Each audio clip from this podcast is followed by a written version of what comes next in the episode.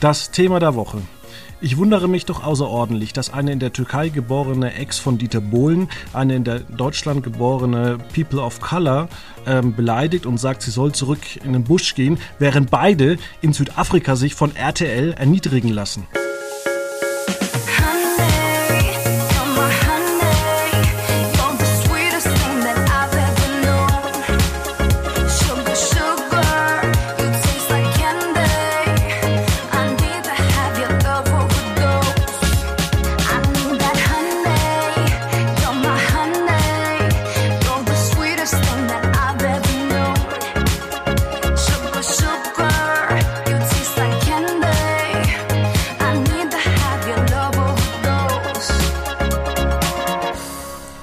Recht herzlich willkommen bei einer neuen Folge von Quotenmeter FM. Hallo Felix.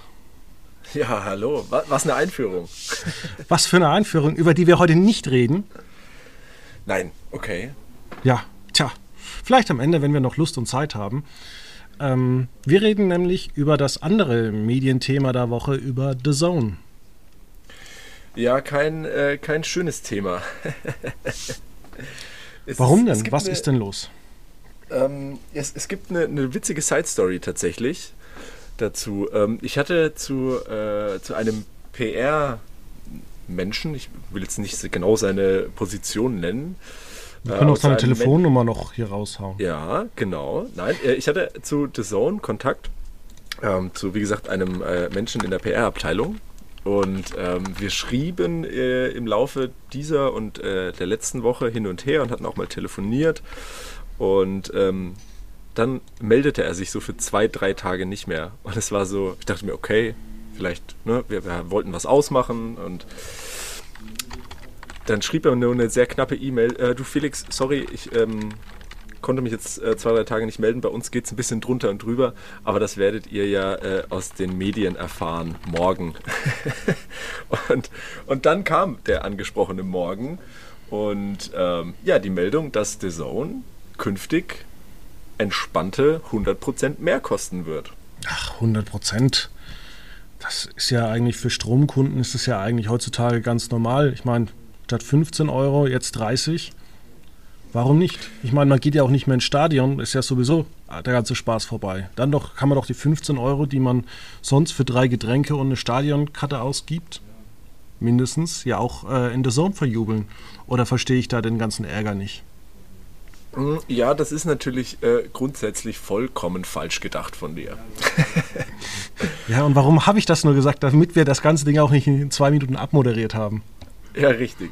Nein, also ich glaube, der, der Vergleich ist schon ein gefährlicher. Natürlich, wenn ich ins, als Fan ins Stadion gehe und mir überlege, ich schaue mir ein Spiel an und vielleicht habe ich sogar eine Dauerkarte, für die ich Geld ausgebe, dann gebe ich trotzdem ja immer noch bei jedem Stadionbesuch für äh, ein stilles Wasser und eine Portion Pommes deutlich mehr Geld aus als in Summe 29,99.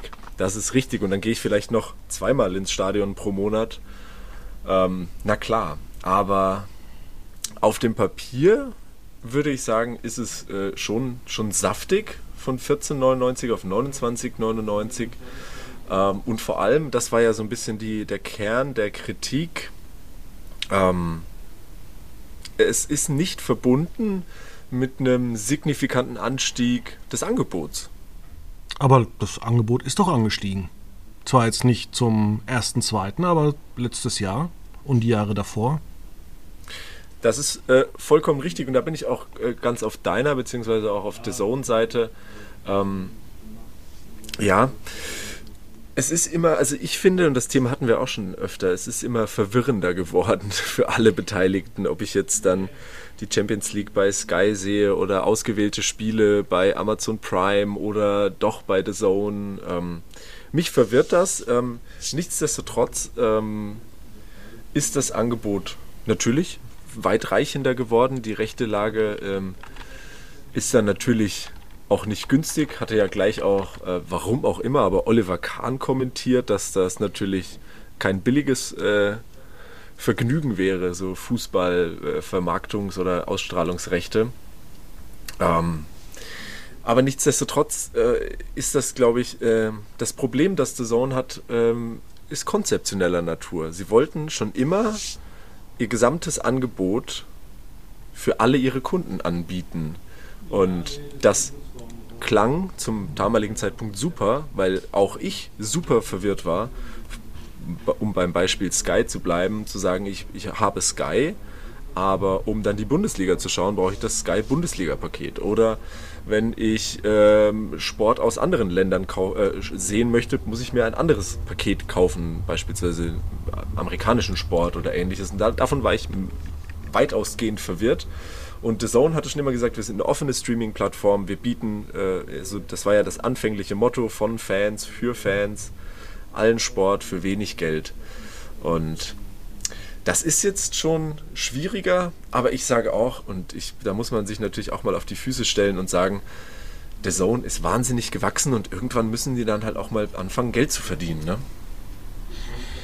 Ja, ist die Frage, ob sie das müssen, weil sie haben ja einen Milliardär äh, Blatnev hinten dran, ja. der Milliarden verdiente mit diversen Firmen, der aber auch äh, ja, Warner Music günstig damals kaufte nach dem AOL Time Warner Debakel ähm, für, ich glaube, 100 Millionen und durch den Börsengang hat er, glaube ich, 600 Millionen eingenommen. Kann man ja mal so nebenbei, ne? Ja, und vor allem, das wirft ja trotzdem jedes Jahr 100 Millionen Cash ab. Ja. Ja, da sind wir auch wieder bei einem Punkt, wo wir letzte Woche bei unserem Gaming-Thema waren. Ähm, das sind natürlich auch schon wieder Summen, wo uns allen gelinde gesagt die, die Ohren schlackern. Aber ja, ich sage auch von Anfang an, und das muss man ja auch sagen, äh, äh, The Zone hatte da keinen einfachen Start. Am Anfang war alles so ein bisschen, oh, das äh, funktioniert so nicht und äh, die Streams sind nicht so gut und jetzt sind sie immer besser geworden und alle erwarten immer bessere Qualität und immer besseres Angebot und am besten, das hört The Zone ja jede Woche, noch die zweite Bundesliga aus Deutschland und die, das wären ja alle da. Aber es will keiner, äh, offenkundig, keiner dafür mehr Geld bezahlen. Genau. Und da kommen wir jetzt so langsam mal an den Punkt, ähm, wo es interessant wird. Ähm, das Ganze rechnet sich natürlich für The Zone überhaupt nicht, wenn man sich mal überlegt, diese ganzen Kleinrechte, das werden am Ende mindestens 10 bis 50 Millionen sein. Und jetzt musst du dann erstmal so überlegen, Bundesliga, ich glaube, zahlen die da auch nicht so knapp 300 Millionen plus Champions League auch 300 Millionen? Also dann musst du ja auch noch den ganzen Spaß produzieren, musst die Surfer bezahlen. Also gehen wir mal von Kosten im Jahr von eine Milliarde aus. Okay, ich bin, ja, also ich folge deiner Rechnung, aber ich habe keine Ahnung, wie genau. Also Oder sagen wir, es mal, ja? sagen wir es mal 100 Millionen im Monat. Okay. Dann überleg mal, was du verlangen musst, wenn du jetzt realistische Zahl 2 Millionen ähm, Abonnenten hast für 15 Euro. Oder sagen wir es, sagen wir mal 3 Millionen Abonnenten und 10 Euro besser zum Rechnen sind 30 Millionen. Das ist vollkommen richtig. 3 Millionen mal 10, ja. Dann braucht man, um irgendwann mal in die, in die Blase des Gewinns zu kommen, braucht man ja deutlich mehr Umsatz, also 60 Millionen eigentlich 120 Millionen, weil am Ende muss ja auch der ganze Spaß, den man ja vorfinanziert hat, muss ja auch mhm. mal irgendwann zurückbezahlt werden. Wenn ich ein Produkt entwickle, bestes Beispiel, ähm, schauen wir uns an, Lieferando, da muss man erst so eine, so eine App entwickeln und jetzt kann man ja nicht sagen, okay, wir haben 100 Millionen für die App ausgegeben und ähm, die muss ja irgendwo auch mal bezahlt werden und das Geld muss ich ja später erwirtschaften, damit ich meinen Investoren, die die App bezahlt haben, dann auch zurückbezahlen. Und so ist es ja auch bei The Zone. Die senden seit fünf Jahren und da muss ja auch mal der Spaß vielleicht äh, irgendwann auch mal abfinanziert werden für die Investoren, was ja dann der Blattneck ist.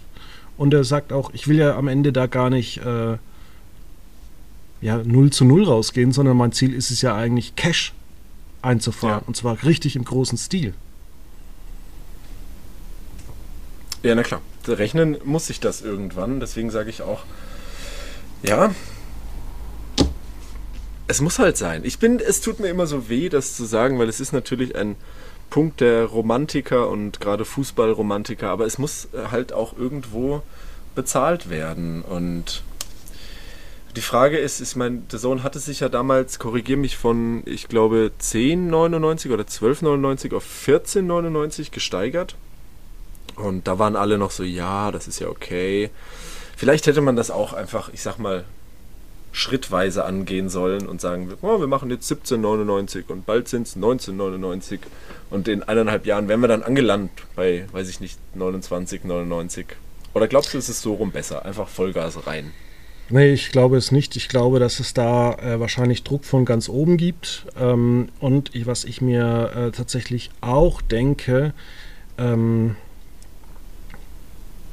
dass die Spiele finanziell völlig überbewertet sind. Die Ausgaben pro Spiel für, die, für das Zuschauerverhältnis, das mhm. ist nicht mehr so viel wert. Gibt es da, also hast du da äh, in dem Sinne, gibt es da offizielle Zahlen, die man nachvollziehen könnte, wie viele Menschen ein Spiel bei The Zone anschauen? Oder es ist ja immer so eine Nutzer- und, und Zuschauerzahlen war ja immer so eine sehr geheime Geschichte. Also bei Sky waren es teilweise pro Spiel äh, wenige tausend. Du hast natürlich deine Top-Partien, Bayern oder ja, auch ja, ähm, die, die Konferenz, die eineinhalb Millionen gucken, aber dann hast du natürlich auch Partien, Sonntag um 13 Uhr, ja, da gucken 100, 100.000 Leute zu. Und wenn du dann weißt, dass du pro Spiel auch noch irgendwie so 150.000 Euro bezahlen musst und das Ganze ja produzieren musst. Und du musst ja auch das Marketing bezahlen. Du musst die Server bezahlen, du musst die, die Webseite bezahlen, du musst äh, ja alles drumherum ja auch bezahlen. Also das ist ja das Doppelte. Das heißt, du gibst ja knapp 300.000 Euro für den ganzen Spaß aus, dafür, dass am Ende ja vielleicht 50.000 äh, sich so eine Partie angucken. Ja, das Verhältnis ist da schon schwierig und und du ähm, musst ja, du musst ja eigentlich dann auch wieder mit den großen Spielen alles querfinanzieren. Und die wirklich großen Spiele hast du ja auch nur einmal im Monat. Ja, vor allem, ist, das ist ja einer der Punkte, den sich The Zone ähm, auch immer so auf die Fahne schreibt, zu sagen, man hat eben ein so breites Angebot, aber wenn man jetzt davon ausgeht, was schaut sich der deutsche Nutzer an? Und vor allem der, ich sag mal, Casual-Nutzer, ja, der will die Bundesliga sehen, der will im weitesten Sinne sicherlich auch noch eine Champions League sehen. Ich gehe d'accord mit zu sagen, man guckt sich englischen Fußball vielleicht noch ein paar Matches an, aber dann wird es doch schon schwierig. Also, wenn man das ganze Angebot anschaut, wo ich sage, es wird sich kaum ein deutscher Zuschauer die MLS aus den Staaten anschauen, die A-League aus Australien, in England geht es ja sogar runter bis in die dritte, vierte Liga, wo man Spiele anschauen kann. Das guckt sich ja dann auch niemand an. Genau so ist es. Und du musst halt mit den großen Bayern gegen irgendwas. Und da bist du halt ähm, mit, ich sage jetzt mal, zwei Millionen Kunden. Wir wissen es nicht. Ähm, wir sehen es aber bei Sky. Sie sind immer so ein bisschen Verlust machen, dann machen sie ein bisschen Plus. Eigentlich äh, wird immer ähm, Deutschland aus ähm, England unterhalten. Sky hat angeblich mal so viereinhalb Millionen Abonnenten gehabt, ist deutlich teurer und muss sich ja querfinanzieren. Ähm, dass die Rechnung nicht aufgeht, das ist doch eigentlich, sollte doch eigentlich klar sein. Es wurde ja einiges äh, im, im, ja, im Zuge dieses Deals, dieser Erhöhung äh, geschrieben. Glaubst du, ich sag mal jetzt so User, User-Meinungen, Glaubst du, am Ende des Tages passiert es, dass The Zone reihenweise Kunden jetzt verlieren wird? Nee, ich, glaube jetzt nicht, dass die ähm, typische Kundschaft, also die, die auch bei Sky immer dranbleiben, ich glaube, die werden weiter dabei sein. Ich glaube das nämlich auch immer. Ich habe immer so ein Problem mit solchen, ich sag mal, so Momenten, in denen der mediale Aufschrei irgendwie so ein, zwei Tage riesig ist und alle sagen, ja, und ihr werdet schon sehen und dann die Abonnenten werden euch weglaufen und hier und da. Am Ende des Tages kündigt da doch keiner, also signifikant wird da doch keiner äh, wegfallen. Und selbst wenn sie das kündigen, ist doch egal.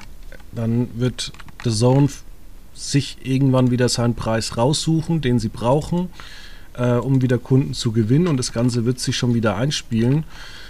Und schlussendlich ähm, wird sich das halt auch irgendwann mal auf die Marktlage ähm, auswirken. Also ich weiß nicht und ich sehe das auch ziemlich skeptisch. Ich weiß nicht, ob die nächste Bundesliga-Ausschreibung noch so viel Geld bringt. Also als Sky, mhm. Sky wird doch wahrscheinlich nur noch auf also deutlich weniger bieten, wenn man sich da so ein bisschen ähm, orientiert. Wer, wer, soll denn, wer soll denn so wirklich mitbieten? Glaubst du, dass The Zone äh, noch mehr Geld in die Hand nimmt, wenn sie jetzt sowieso schon solche Preissteigerungen brauchen? Und Sky zum Beispiel ähm, geht auch ganz klar in die Richtung von wegen, wir wollen gar nicht mehr so viel Fußball haben, sparen uns dafür einen Haufen Geld und äh, holen halt auch noch viele Filme. Mhm. Ja, das ist natürlich, sie sind dezidiert. The Zone probiert das ja auch immer ein bisschen oder hat das in den letzten Wochen und Monaten probiert, ähm, durch so ein bisschen andere Formate das äh, so ein bisschen aufzumöbeln. Ich sag, da gibt es ja hier und wieder dann auch äh, ja, Dokumentationen im weitesten Sinne oder irgendwelche Interviewstrecken und sowas. Ähm, Dokumentation. Das das, ich finde, äh, die Sportdokumentation finde ich immer großartig. Die sind alle total kritiklos. Ja, das zeigt immer nur, das ist aber ein toller Sportler.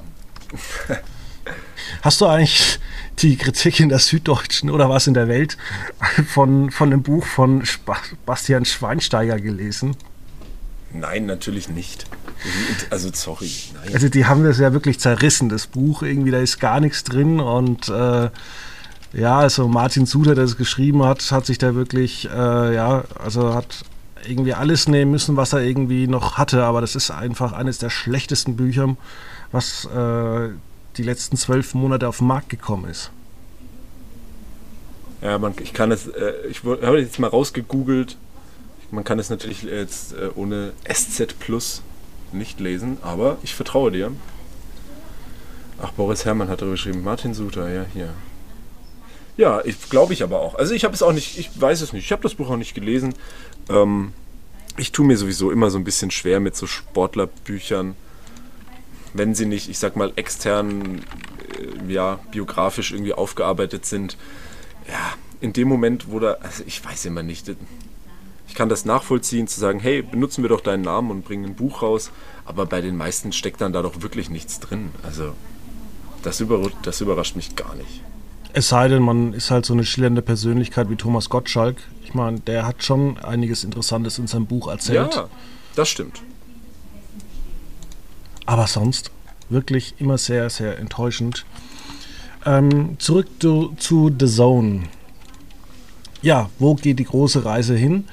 Ähm, der Kicker hat ja auch so ein bisschen spekuliert ähm, dass eigentlich The Zone einen riesigen Masterplan hat. Und zwar nicht nur irgendwie hier ein bisschen gemütlich äh, Fußball gucken, sondern ähm, ja, Interaktivität, also dass du dann über die irgendwann mal Sportwetten machst, dass du NFTs mhm. kaufst. Ich weiß bis heute nicht, warum jemand NF für NFTs Geld ausgibt.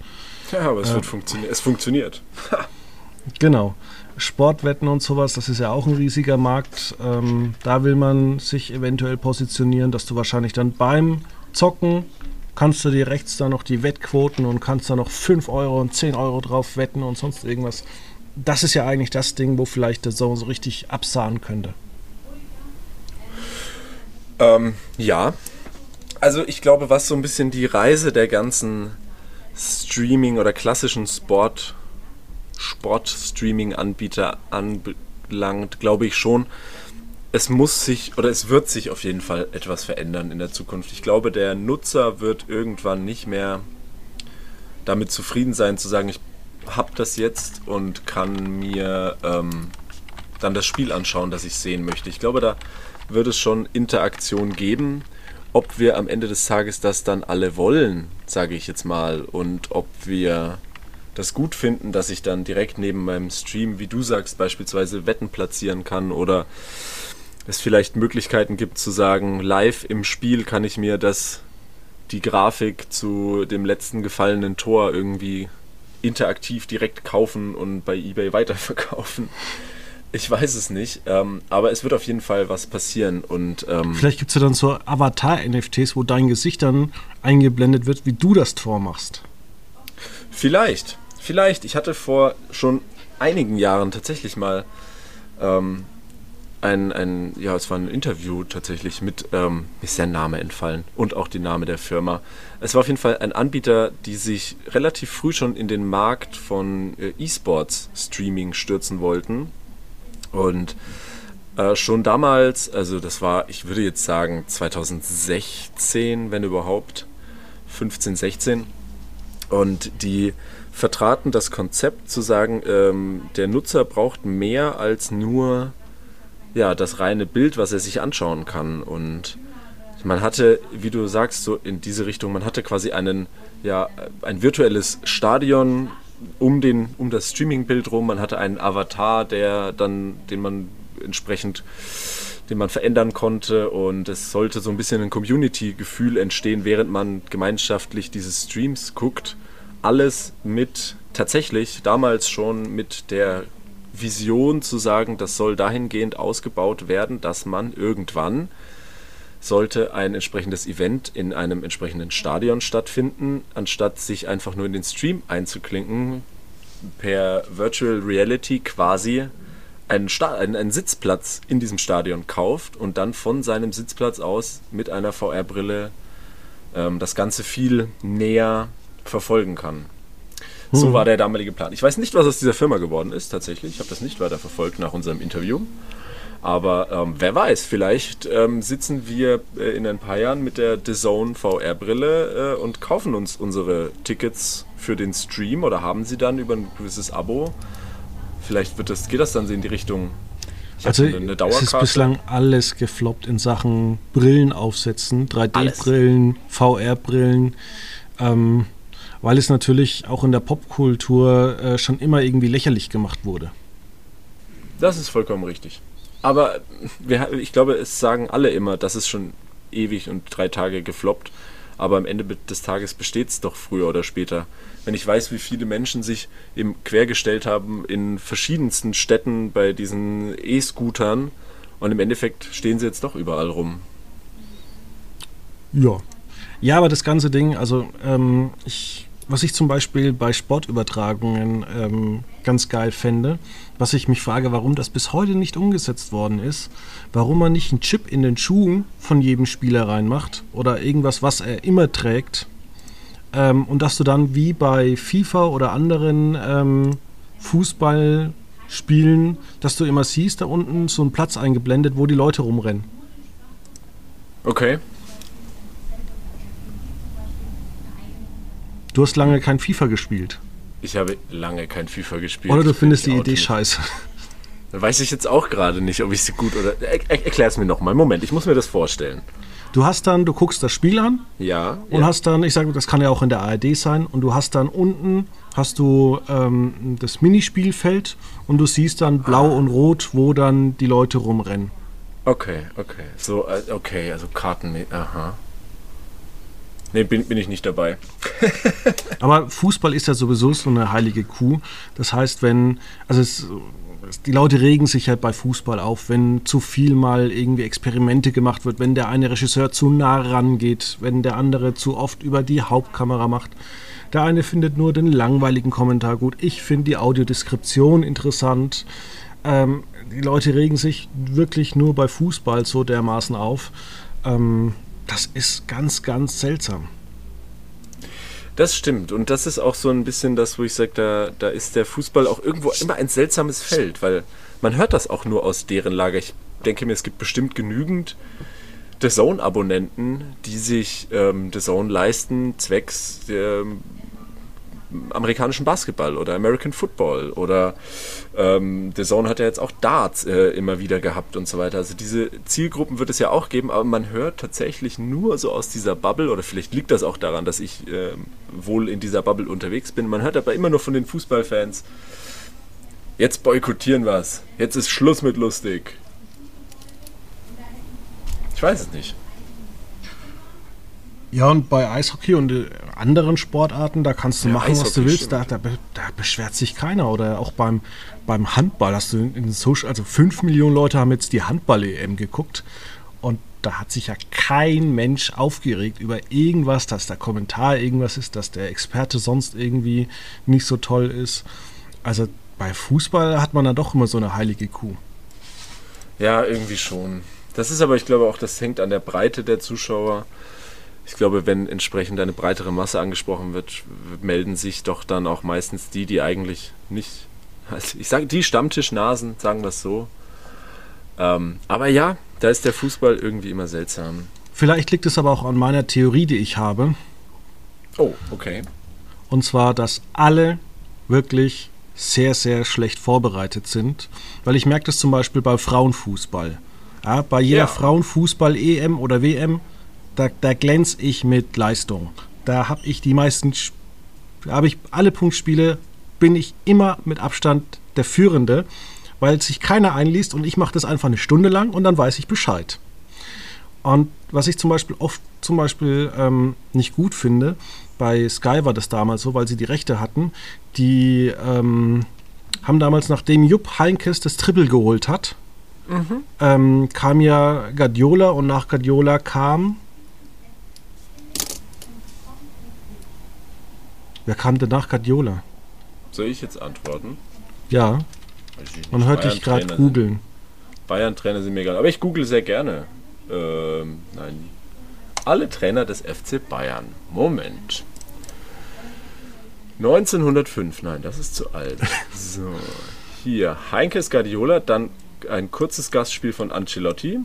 Ancelotti, genau. Ja. In der Zeit hat man nur noch mit äh, auf Guardiola zurückgeguckt und in der Bayern, also in der Berichterstattung Historie, gab es kein verlorenes Finale daheim mehr.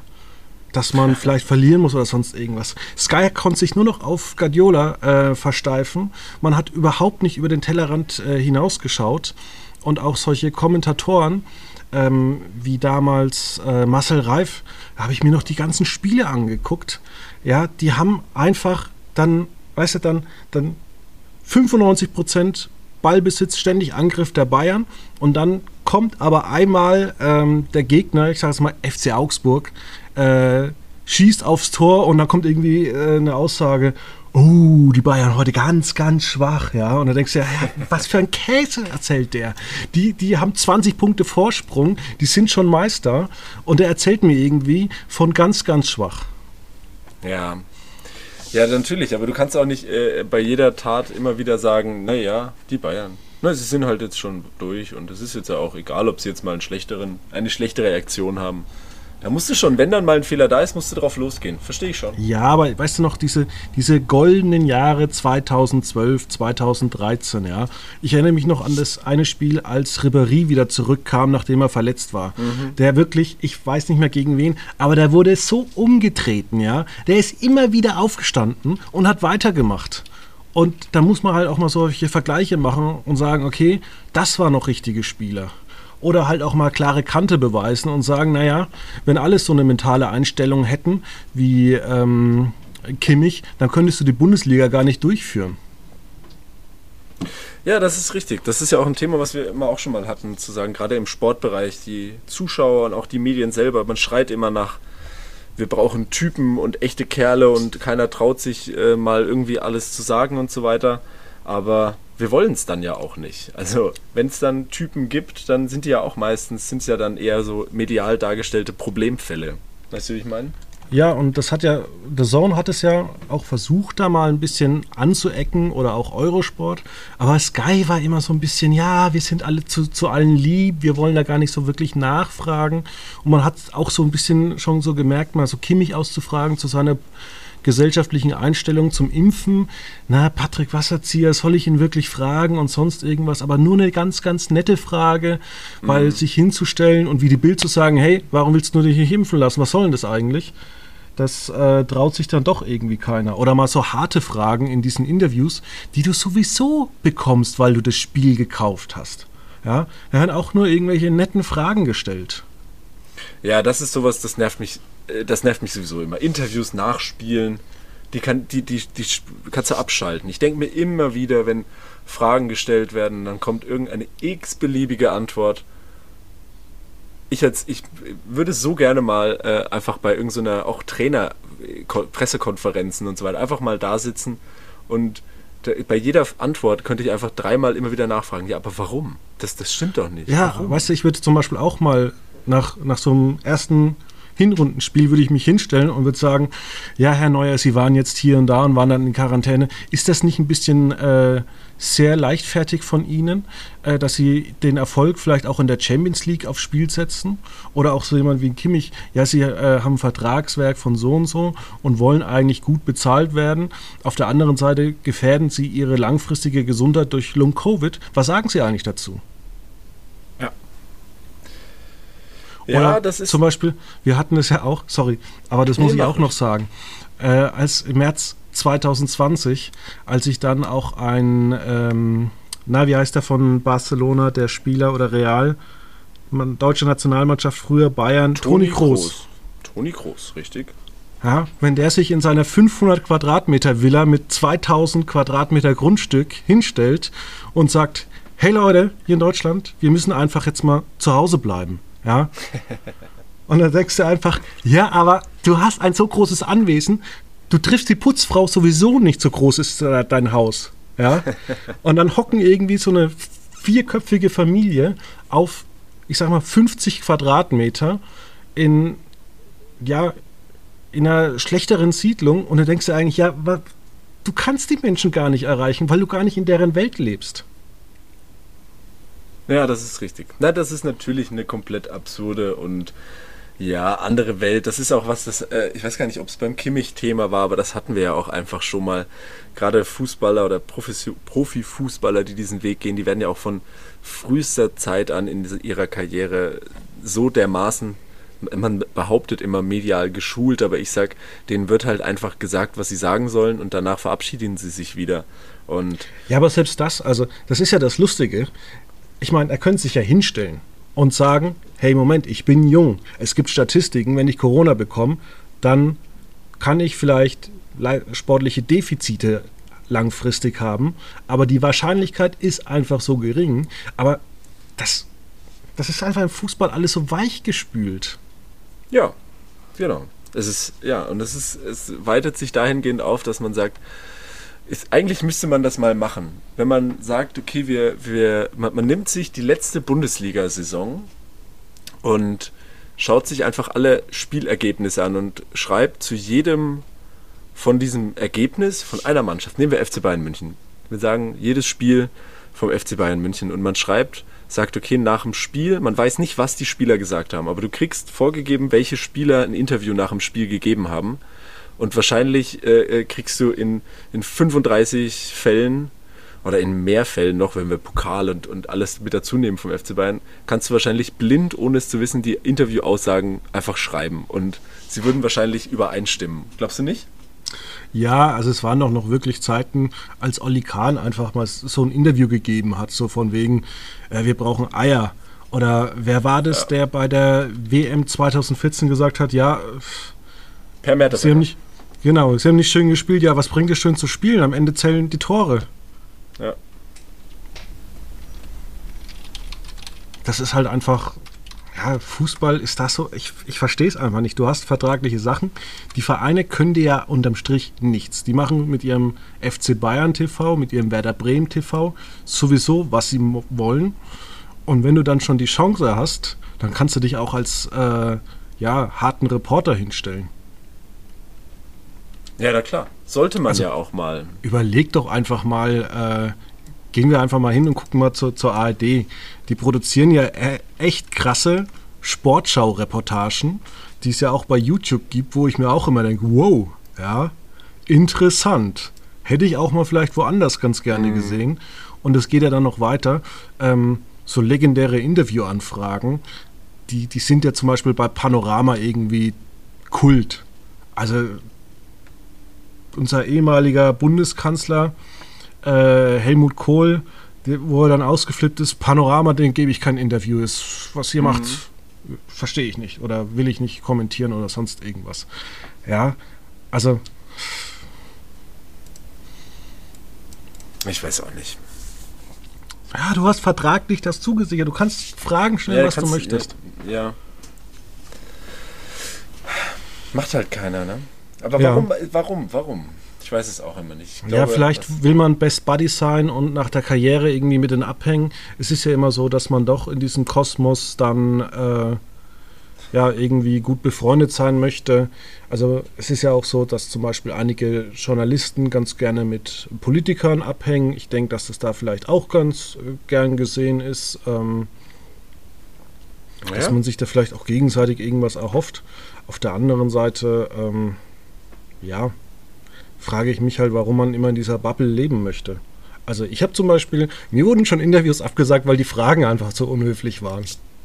Ja, aber das ist doch eigentlich, in dem Moment hast du es doch eigentlich, jetzt geht die Situation an, du bist ein junger, engagierter, motivierter Journalist und möchtest jetzt mal die richtig harten Fragen des Lebens stellen. In dem Moment, wo dir das doch jemand absagt und sagt, also Keule, mit den Fragen kommst du bei uns aber nicht an, da hast du es doch eigentlich geschafft. Also klar hast du dann kein Interview, aber dann weißt du doch, du hast genau den Nerv getroffen, den du wolltest, oder? Ja, und vor allem, ähm, wir hatten auch letztes Jahr ein Interview mit jemandem und äh, ein sehr bekannter Mensch aus der Medienszene. Und du hast einfach gemerkt, dass der die Fragen runtergerotzt hat und äh, dann, hat, dann haben wir halt gesagt, nö, das veröffentlichen wir nicht. Und die, die ähm, verantwortliche Person, die mit der Person in Kontakt stand, die war enttäuscht und, und hat es dann aber auch verstanden und hat gesagt, es tut mir wirklich leid. Und dann habe ich gemeint, ja, es kann ja sein, dass es ihnen leid tut. Aber es war trotzdem, es ist, lesen es doch selbst. Was, was, was will ich mit diesem Interview? Mhm. Ja, na klar. Und das ist ja dann auch mal ein guter ein, ein wichtiger äh, Hinweis. Ich bin, in einer, ich bin auch schon in einer ähnlichen Situation äh, gerade aktuell. Wir planen seit längerem mit einer Person aus dem Bereich Fußball ein, ein Interview. Und der verantwortliche Verband, dem diese Person oder wo diese Person Mitglied ist, bietet uns immer wieder fast schon Woche für Woche an, dass wir dieses Interview doch gerne ähm, schriftlich führen könnten. Und wir sollen ihnen einfach die Fragen schicken und dann schicken sie uns das zurück. Und da sagen wir halt einfach, nö. Ich will, dass der sich mit uns hinsetzt, die Fragen beantwortet. Man muss dazu sagen, das Ganze soll am Ende in einem Printmagazin erscheinen, also werden wir dann auch da Fotos machen. Und das Einzige, was passieren wird, wenn ich euch diese Fragen schicke, ist, dass da irgendeine, irgendeine oder einer ganz arm in einer PR-Abteilung sitzt und dann im, im Idealfall noch ein, zwei Statements von dieser Person hinzufügt, aber der Rest der Fragen wird ja einfach nur so beantwortet. Das wird ja nicht diese Person wirklich sein. Deswegen sagen wir immer wieder, nö, es ist schön, dass sie uns dieses Interview anbietet, aber wenn, dann wollen wir da auch in einem Raum sitzen miteinander. Zumindest ja, am Telefon. Schon, es ist schon ziemlich krass.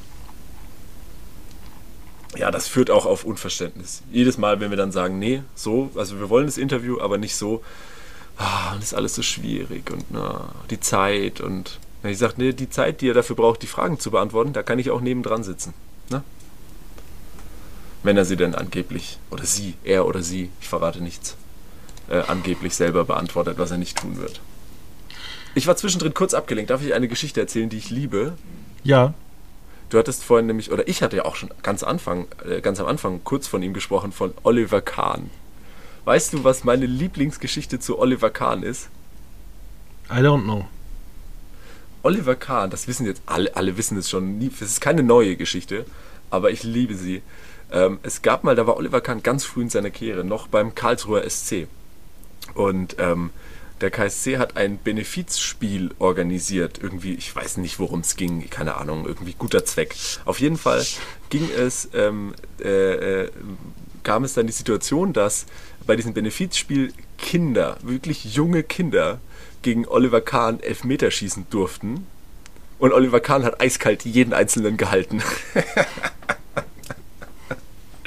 Muss ein richtig toller Termin gewesen sein. Ich liebe das. Aber auf der anderen Seite ist es doch auch die Stefan Raab-Mentalität bei der letzten Sendung von Schlag den Star, sich äh, nicht hinzustellen und die Leute absichtlich äh, Geld gewinnen zu lassen, sondern zu sagen, ja Leute, wir machen das schon hier ernst.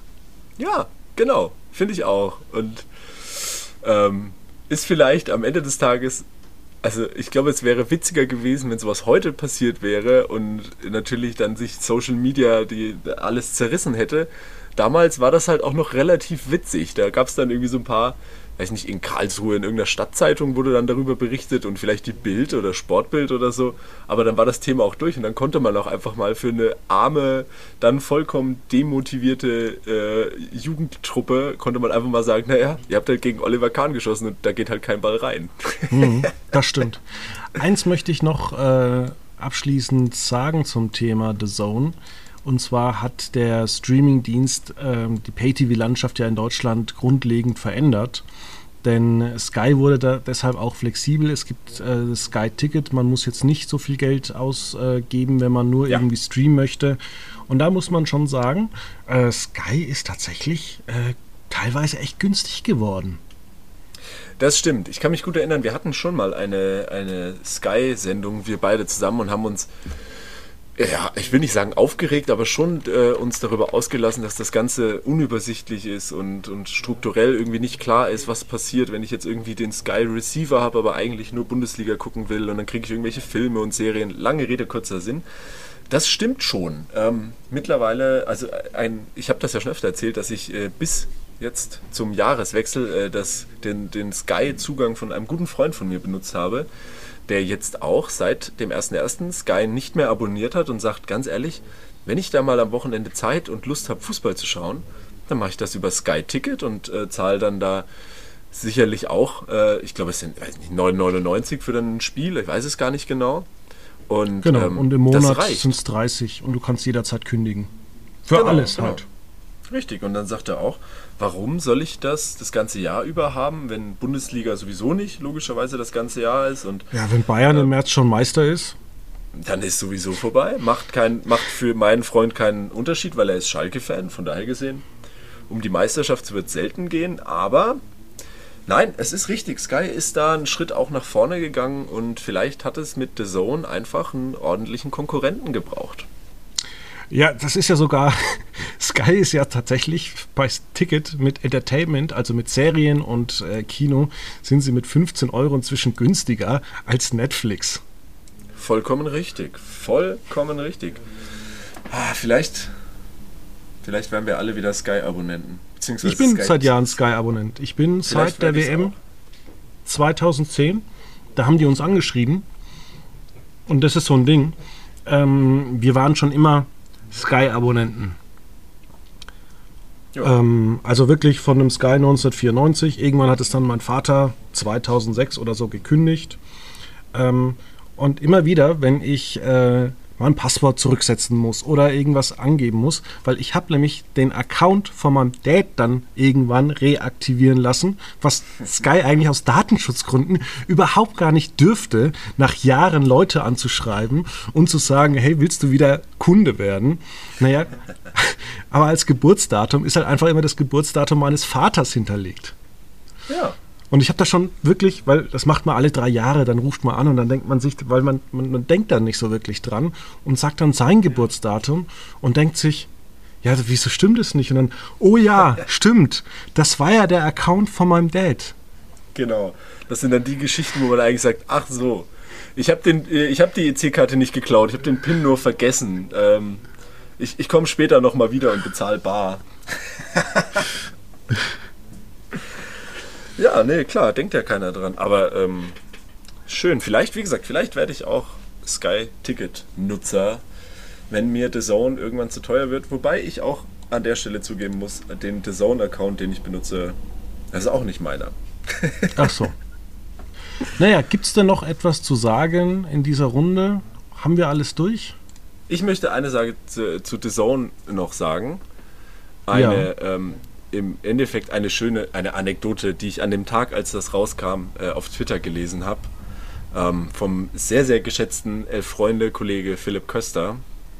Ähm, der, äh, der, twitterte, äh, bisschen wehmütig. Wisst ihr noch, wie die Jungs äh, bei, äh, aus, bei Peer aus den Jugendzimmern gesendet haben? The Zone war mal ein echtes Herzensprojekt von Fans für Fans. Streaming aus der Kurve. Sehr schade. Und dann dachte ich mir erst, ja, na, Philipp Köster geht wieder mit seinem Elf Freunde ein bisschen auf die, äh, äh, auf die, ich sag mal, emotionale Fußballromantiker-Schiene kann er ja machen, ist richtig. Und dann schrieb relativ kurz danach Thomas Nowak, auch ein sehr geschätzter Kollege vom SID, ähm, schrieb als Antwort darunter, ja, ist ein bisschen so wie bei Elf Freunde früher, oder? Für alle, die das verfolgen, wird das jetzt witzig sein. Ähm, naja, nein. Grüße gehen raus. Grüße, Grüße gehen raus an Fight sogar. Auch an Fight, der ja auch eine Verbindung zu Elf Freunde hat. Richtig, richtig. Ja, in diesem Sinne, die Sonne kommt gerade raus. Wünschen wir ein schönes Wochenende. Absolut, absolut. Es wird auch Zeit fürs Wochenende, oder? Das letzte genau. im Januar, richtig? Sind wir schon wieder einen Monat durch? Ja.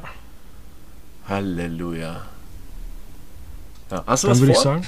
TV? TV gibt es Dschungel werde ich angucken. Dschungel nachholen die ganze Woche. Ich hatte einfach nicht so viel Zeit, ja. weil.